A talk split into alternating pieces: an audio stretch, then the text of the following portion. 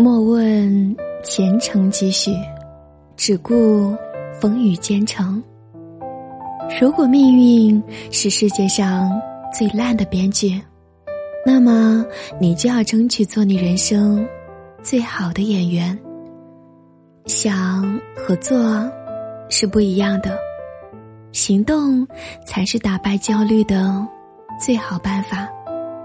当你不知道该做什么的时候，就把手头的每一件小事都做好。当你不知道该怎么开始的时候，就把离你最近的那件事情给做好。也可能是我们太急切的想要一个答案了，想要风光的学位，瞬间的博学，想要意气风发，想闪着金光走向喜欢的人。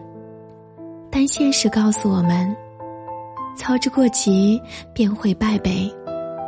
他要我们等，要我们耐得住不断延长的时间线，要我们交付出足够的努力，堆砌在沉闷、晦涩的时光里，才肯将一切我想要，一点一点的递送到我们的手上。我们终其一生。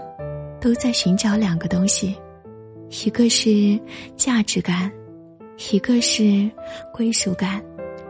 价值感来自于被肯定，而归属感来自于被爱。嘿，我亲爱的陌生人，愿你能够踏实努力，愿你能够学业和事业有成，也愿你爱的人能够像你那样。爱着你，